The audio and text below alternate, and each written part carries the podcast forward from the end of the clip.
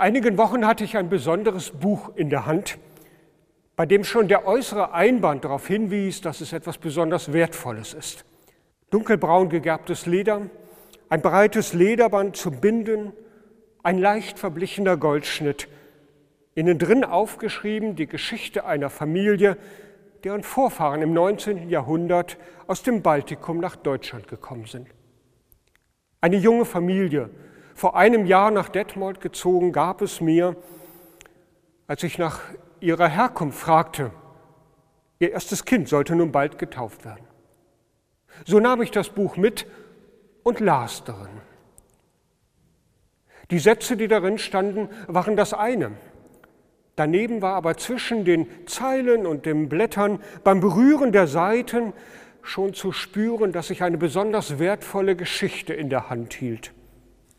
Vorsichtig, damit nicht zusätzliche Knicke in die Seiten kamen, blätterte ich darin und las. Am Beginn unserer Gottesdienste sprechen wir regelmäßig einen Psalm oder lesen im Alten Testament. Wenn wir diese Worte sprechen, dann ist es vergleichbar mit diesem besonderen Buch.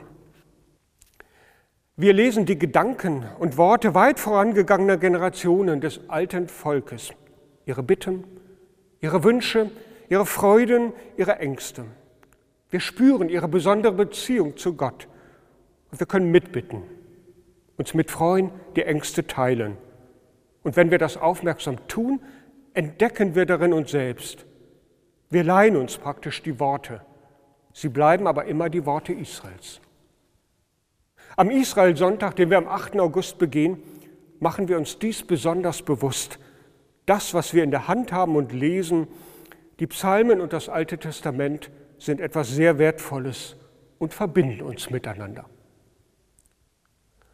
Wohl dem Volk, dessen Gott der Herr ist, dem Volk, das er zum Erbe erwählt hat, heißt es im Psalm 33, dem Wochenspruch dieser Woche. Der Beter freut sich über die besondere Beziehung Gottes zu Israel und er schaut dabei zurück schon auf die lange Geschichte die Geschichte der Treue und Barmherzigkeit Gottes.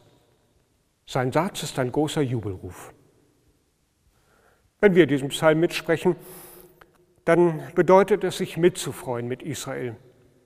Heißt es in den vorangegangenen und nachfolgenden Sätzen den Schöpfergott zu entdecken, der alle Menschen im Auge hat, die auf ihn hoffen. So sind diese Worte des Psalms zwar nicht unsere Worte, wir haben sie nur geliehen, aber je mehr ich darin lese, desto mehr merke ich, wie wertvoll sie sind und dass ich auch gemeint bin. Ja, der Psalm singt davon, dass der Gott Israels der Gott aller Menschen ist. Er ist der Lebendige, der mitgeht, aber er ist als der Gott Israels auch der Gott Jesu Christi. Und so bin auch ich mit gemeint. Dies Bewusstsein, das lässt mich mit großer Achtung diese Worte lesen wie bei dem beschriebenen Buch der Familienchronik, in das ich keine Falte drücken will und deren Bänder ich wieder vorsichtig verschnüre, weil ich eine Verantwortung dafür habe. Übrigens auch real.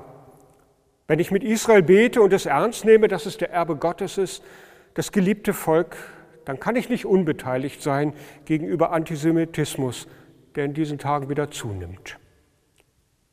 Wohl dem Volk, dessen Gott der Herr ist, dem Volk, das er zum Erbe erwählt hat.